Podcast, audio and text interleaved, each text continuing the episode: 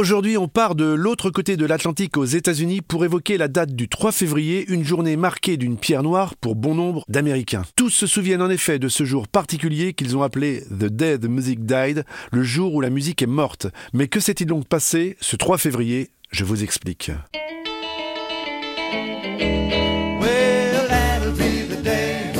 Nous sommes en plein cœur de l'hiver 1959. Le rock'n'roll a explosé aux États-Unis et la jeunesse se découvre chaque jour de nouvelles idoles. Parmi elles, trois rockers des plus populaires, Buddy Holly, Richie Valens et The Big Bopper. Ensemble, ils surfent sur cette vague et parcourent en ce début d'année l'Amérique du Midwest de ville en ville à l'occasion d'une tournée commune. Le premier, un Texan de 22 ans, est la tête d'affiche de ce festival ambulant. Avec ses lunettes et son physique de premier de la classe, il est déjà encensé pour ses deux tubes sortis l'année précédente avec les Crickets, Peggy Sue et That'll Be. Le second, a peine 17 ans, vit avec sa famille dans le ghetto mexicain de Los Angeles et rêve de réussite en marchant sur les pas de son modèle, Elvis Presley. Son premier single, Come On Let's Go, l'a placé parmi les grands espoirs du moment et son nouveau single La Bamba, sorti il y a seulement quelques jours, a de fortes chances de concrétiser ce succès. Le troisième, Jill Perry Richardson, alias The Big Bopper, vient de signer à 29 ans avec Chantilly Lace, un des tubes de l'année. Hello, baby.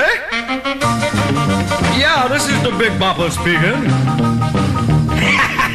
Les trois rockers sont donc en tournée et nous sommes le 2 février. Malgré ce succès, les conditions de vie en tournée restent très difficiles. Les dates se suivent sans fin et ils cumulent des kilomètres de nuit sans sommeil dans des bus dont le confort reste souvent sommaire. La fatigue commence donc à vraiment se faire sentir chez les trois garçons et ce soir-là, les organisateurs de la tournée viennent juste de leur annoncer une date supplémentaire. Cela agace apparemment Buddy Holly à bout de force qui décide d'affréter assez frais un petit avion avec pilote pour se rendre à l'étape suivante, la ville de Fargo dans le Dakota du Nord. Un moyen de gagner quelques heures de sommeil. Il arrive à réserver un petit avion qui ne comporte que trois places pour lui et ses deux musiciens, Jennings et Alsop. Mais le premier, voyant que The Big Bopper est fatigué et indisposé depuis quelques jours, lui propose sa place. Quant au second, il finit par accepter après être passé par une partie de pile ou face pour céder sa place à Richie Valens afin que les trois artistes vedettes soient ensemble. Finalement, c'est un peu logique, c'est eux qui font chaud et qui font bouillir la marmite. Richie Valens hésite un peu car il a la phobie de l'avion, mais la tournée est vraiment éprouvante alors euh, il accepte.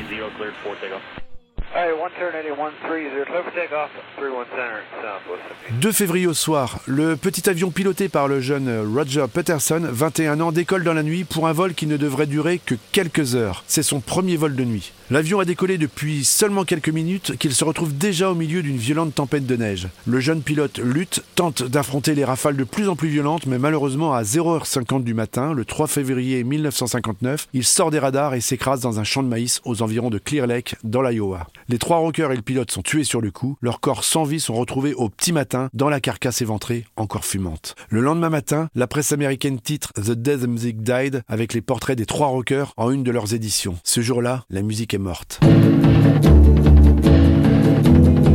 Ce drame du 3 février va traumatiser la jeunesse américaine, laissée comme orpheline. Ces mêmes Américains qui, aujourd'hui encore, soit plus de 60 années plus tard, ne peuvent s'empêcher d'avoir une pensée émue lorsque cette date arrive. Rock Story, c'est fini, on se retrouve très vite avec une nouvelle anecdote incroyablement rock.